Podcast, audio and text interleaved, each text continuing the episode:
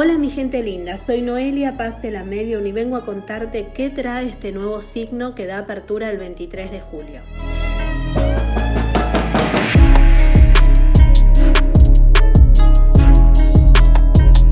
Ingresa Leo, signo de fuego, el signo que es regido por el Sol en el zodiaco, pero que además trae ese brillo tan particular. Leo, audacia, confianza, el ingreso del Sol en Leo, más el planeta Marte, nos trae renovación. Dominantes, apasionados, intuitivos, de carácter fuerte, imperiosos, de necesidad de ser el centro de atención. Los leoninos y leoninas vanidosos, con cierta arrogancia, egocéntricos, exigentes, van a dar un vuelco en lo que es esta nueva etapa del año, este cierre del año, que ya se empieza a vibrar. No solamente nos trae esta renovación, sino que nos hará replantear cómo nos vemos ante los demás, qué es lo que mostramos y cómo lo estamos mostrando.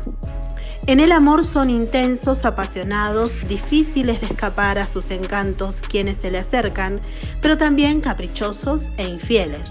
Así que si te cruzas con un leonino, cuidado. 2022. Gran transformación. Reluce su inteligencia. En la economía y en lo social se lanzan a cambios prometedores. Hablarán de ellos. En el amor, bien. Buen periodo para discusiones muy tajantes, pero ojo, eso les puede abrir buen camino. Librarse de un leonino no va a ser fácil, pero también ten en cuenta que el brillo que ellos emanan tardarás en volver a encontrarlo. Se abren buenos procesos económicos si mantienen austeridad. En el sexo estarán un poco caóticos, algo complejos, porque necesitan cambios. Entonces se llamarán a silencio, pero atentos.